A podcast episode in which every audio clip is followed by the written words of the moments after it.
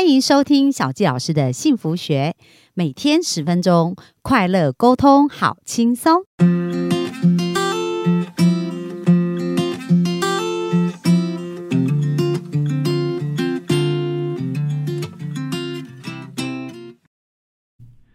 欢迎收听小纪老师的幸福学。那昨天大家有没有觉得非常的精彩啊？因为我们本本周啊要专访的这一位也是一个种子达人啊，风翔，他特别在教呃情感啊跟情绪上面上面的翻转，因为这跟他自己人生有很很很接近的一个历练哦。那我也是因为参加种子读书会，然后认识风翔老师，那我觉得他非常有智慧啊，在解解释这一些部分。那呃，昨天有聊到说，诶，原来忧郁就是我们长期不快乐，而且不管做了什么成就感的事，或者是做了什么喜悦的事，但内心都没感到感觉到喜悦，然后一直都不快乐。那其实这可能就是一个忧郁的状态。那今天我们就要聊聊哦，我们如何去翻转这个状态，然后可以去帮助我们人生有更多自主哦。好，那我们就热情掌声来欢迎我们的风翔老师。 Hello，大家好，我是风翔。好，那我们请风翔今天再分享一下啊，因为昨天经历那么多痛苦的经验，后来你到底是怎么找到出口的呢？好，OK，呃，应该是说找到出口之前，我跟大家分享一下这个过程。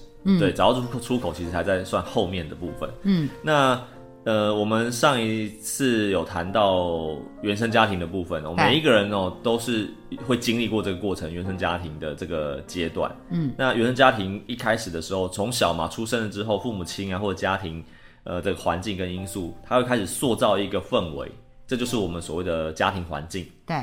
那这个氛围跟我们会是息息相关的，嗯，它替我们安排了很多很多的东西，它模组化，它写入很多城市在我们的思考方式、思考呃的这个念头当中，所以我们常说，对父母亲来讲，呃，身教言教都非常重要，因为小孩子是一张空白的白纸，他正在吸收着周遭的所有环境，然后当做他的参考值，甚至是模仿的对象。对，哦，那这个是无可厚非的。那对我们来讲，我们经历过这个过程之后，呃，也是我们自己生命的功课。所以，我们当我们成长到一定阶段的时候，小孩子开始长大了，就学了，然后有同才这个伙伴团体的这个互动模式之下，他就会开始去学习模仿，哦，更深化他的思考架构。那到了呃准备出社会的时间，他往往就会开始思考，呃，他想要什么东西，就是所谓的梦想。我未来我要呃呃发展他的这个天赋也好啊，梦想也好啊，就是一展一展长才的这个阶段，他会有很多很多他要的东西。所以风翔，你小时候也是开始就有在想你的梦想了吗？对，我觉得有很多啦，因为我自己本身是双鱼座，很多人都会讲说天马行空嘛，对对我就什么都很想很想要，嗯啊，但是这个背后都一定含包含着这个美好的感受，嗯，对我们喜欢那这个感觉啊，喜欢做什么事情啊，一定都是为了要满足这自己的这个美好的这个人生而去哦发展出来的梦想。所以你你之前有讲到，就是你那种美好感受一直被困住，就对是说，哎、我发出一个讯号，我觉得这是很美好，结果回来都是对受伤或痛苦，对，然后一直不断的接收接收，内在就很多受伤，对对，没错。所以，呃，在成长的过程当中，我觉得，呃，小朋友的这个阶段哦，或者是包含不要讲小朋友，可能在呃青少年的阶段，我觉得都要用比较正向的方式去鼓励他们。哎、其实我觉得很重要，因为父母真的是孩子最好的老师。那父母在跟孩子谈，因为孩子比如说他反射回来是痛苦的嘛，可是如果父母好好跟他聊，然后鼓励他、支持他，然后赞美他，那可能这个痛苦就会化解掉。对，那没错父母如果火上加油，对不对？对然后把他骂得更凶更惨，那父母为什么这样做？他们以为这样子孩子会受教，对然后会变得更好，殊不知这样反而让孩子的内在变得更脆弱。嗯对，没错。我觉得在教育上面啊，我们常说东方跟西方的最大的差异是，东方都是用赞美、呃鼓励，呃哦，呃，西方西方对东方都是比较集权式的嘛，我们对的这传承几千年的文化都是比较独裁专那呃专制的方式，就是像刚刚小纪老师讲的，我们都会觉得我我教你啊、呃我我我走的路比你吃的盐还多，对对呃对就是对类对似这种概念。那没有错，我我常说，并不是说这个教育方式是错的。我说东方跟西方最大的差别是我们少了西方更完整的这个思考方式，就是说我我惩罚你没有问题，我处我惩罚你完了之后，我必须告诉你说什么是对的。嗯所以你会发现，我常用这个例子来举例，我们常在报纸或新闻上面看见的一些社会新闻，呃，这些呃犯罪的我们会发我们会发现奇怪，怎么他们都是高学历或者头脑很聪明的？原因就是因为他在成长过程当中，父母亲告诉他这个也不行，那个也不行。OK，那当他觉得这一件事情是你没有说不行的，那就等于可以嘛。嗯，就像我们常讲说，哎，红灯不能闯红灯。对哦，那那只要不是红灯，我就可以过的意思，对因为你没有你没有告诉他说哪些是可可以的，哪些是不行的，你只告诉他说不行不行不行。那百密一疏，只要你没讲到的，就是可以的。啊哦、这是东方的教育，它有漏洞。对，哦，可是东方相对你会觉得说我们相对比较保守，比较严谨一点，很守哦法。 对，很守法，这是这是好的规范，但是少了思考的这个撞击，就是说去触发他说哪些事情是可行的、可行性的方案。嗯，所以我觉得，当我们处罚了小孩子教教育他之后，必须再加强后面的这个阶段，就是说去跟他讨论跟思考，嗯，让他去想想哪些事情是这对针对这件事情，哪些事情是可以做的，而且是最好的方式。哦，对，其实这真的非常重要。那呃，风小提到说，那如果我们人生要能够实现梦想的话，应该怎么去去去掌握这个部分呢？好，我觉得一直以来，包含很多，包含到我现在这个年年年龄啊，我们呃到了四十岁这个年纪，我常说，呃，很多人会放弃了自己的梦想。哦，那我觉得不要放弃，人生因为真的因为梦想而伟大。哦，那梦想也是我们的动力。所以从小到老，甚至到你最后要离开的那一刻，你都不应该放弃你的梦想。嗯，因为梦想是你你不知道梦想会带给你什么样的惊奇，对，对，那如何实现梦想？要回过头来看，第一个，你确定这个梦想是你要的？嗯嗯，呃我们往往会又遇到另外一个问题，有些伙伴他是这个梦想是为父母亲做父母的，啊或为为了其他别人，人啊对，为家庭，呃这不是他的梦想。那我怎么知道是到底是为了别人还是自己想要的呢？呃，在互动或访谈的过程当中，嗯，比如他跟家人、亲友的时候，在互动的过程当中，你会看得出来，他为了别人做，为别人做没问题哦。如果这也是他要的梦想，那当然他就正在实现当中。对，哦，那或者是这个梦想是他自己要的，所以其实有时候就是看他有没有闪闪发光、啊，对或者有没有很喜悦，对还是只是在完成一件事情，对不对对？对这种感觉没错。嗯，那如果我们为他人所做的这个梦想，会有一个很大的结果，就是说，当你做了之后，当他人开心了，实现了这件事情可了是你还是不开，心对他对对方开心了，你会开心，啊，对。但是反向的，当你实践了这件事情之后，你做了，它出现了，可是你误解了，原来这不是对方要的时候，因为对方不开心，你会不开心。哦，那就证明了这件事情实现了嘛。那问题是我如果这是我的梦想，我想要的，我应该会开心。对虽然对方不开心，我可能稍微打个折扣，可是我不会因为这件事情我不开心，哦，不会全盘否认。不会全然否认。哦，对所以所以其实这也是一个判断的标准值，对对不对对？那刚刚呃，风享昨天有提到说，哎，你到二十几岁就发对现你撑不下去啦，对，然后一直到比如说你刚刚讲到你有梦想自主，那那你怎么去走过那一个点呢、呃，我从一开始这个点的过程，其实就是家庭的一些状况，然后我们家里本来生活还不错，那经历到一些问题，然后我们家人就是呃变得负债，我、那去经历这个过程之后，那因为我父母亲也是离婚离异的，呃，之后我跟我父我我跟我爸爸住，那之后跟我妈妈跟我母亲呃互动之后，其实我有看到我背后的那个关键，都是因为为了要圆满这个对家里的爱的部分。嗯，因为从小呃，我就是带我两个弟弟长大嘛，就是都是男生，一家子都是男生，所以对这个家，所谓家的定义跟家的爱其实是很多的。嗯嗯。可是我们可能做了一些事情，不见得是对呃我们这个梦想、对家人的付出这份爱是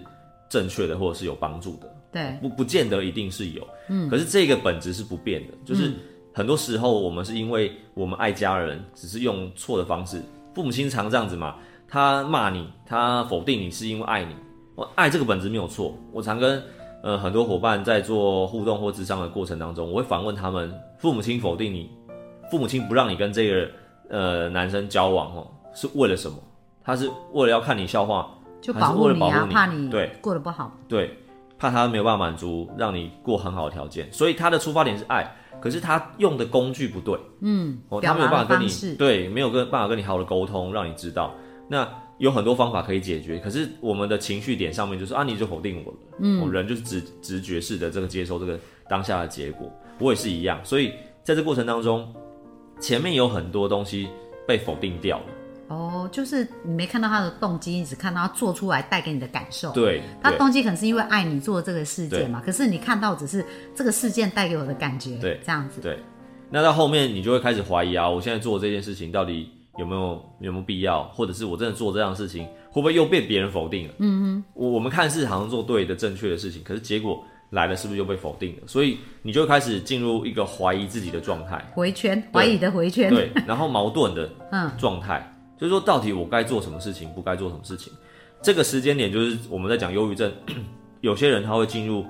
那种很沉静不讲话的模式，因为他头脑卡住了，他没有办法跟外面互动，哦，所以他有点封闭的这个症状都是在思考。嗯哼，对。那因为资资讯跟这个条件对太大量了，庞大的资讯在他脑子里面转，停不下来，对，所以他们就开始进入这种很封封闭的状态。了解，他就整个卡住，整个那这卡时候住怎么办呢？呃，一般来讲，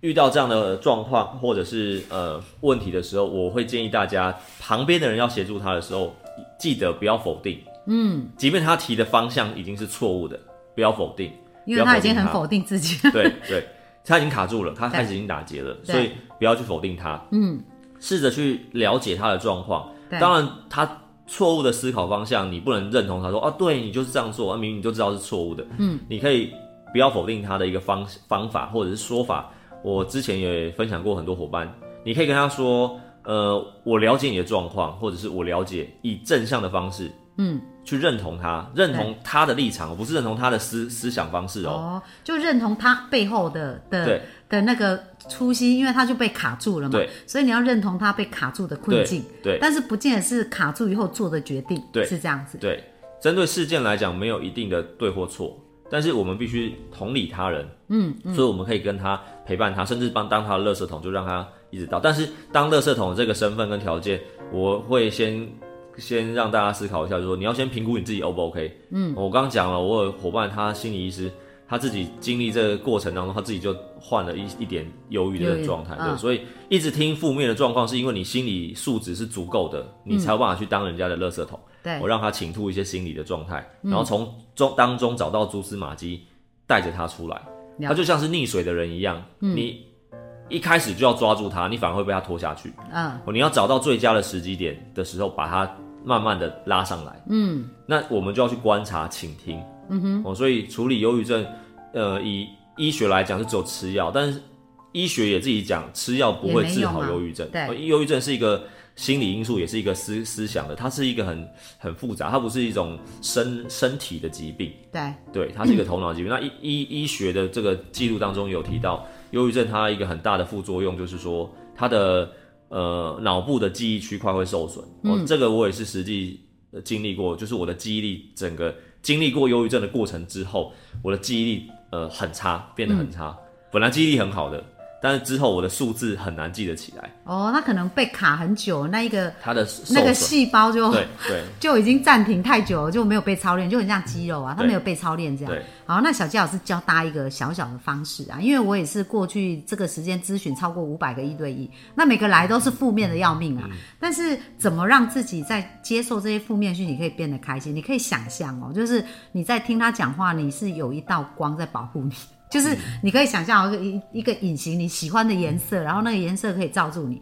然后呢，这一线讲的话就会被弹走，嗯，就是不要弹到不要弹回去他身上，但是他可以弹到空气里面去，怎么样？所以当他在对你讲话，哎，那很棒，就是他就会被弹走。所以你可以想象这样的画面，我觉得你就不会接纳跟吸收到那么多负面啊。这是我自己在用的方法，给大家参没考错这样。嗯，好啊，那我们感谢风享今天讲到的。那风享台呃有关于就是实现梦想，还有没有什么就是说，诶因为他刚刚有提到我们呃，比如说陪伴忧郁症的人，我们可能就先接纳他，对然后让他， 然后再找机会去引导他去朝向一个更好的对方向，对其实就是找到他的梦想嘛，对对不对？所以如果在引导上，你觉得有没有什么小小的技巧或者什么方法可以做呢？好，呃，我现在呃跟大家分享一下，针对如果你本身已经自觉有忧郁的状态的时候，嗯或者是你身旁有忧郁症的朋友或家人的时候，呃，不要跟一直跟他讲说啊，你不要烦恼啊。不要要想开一点啊 对这是不可能的。他也不想，你越这样讲，他就觉得他越忧郁。他就越对自己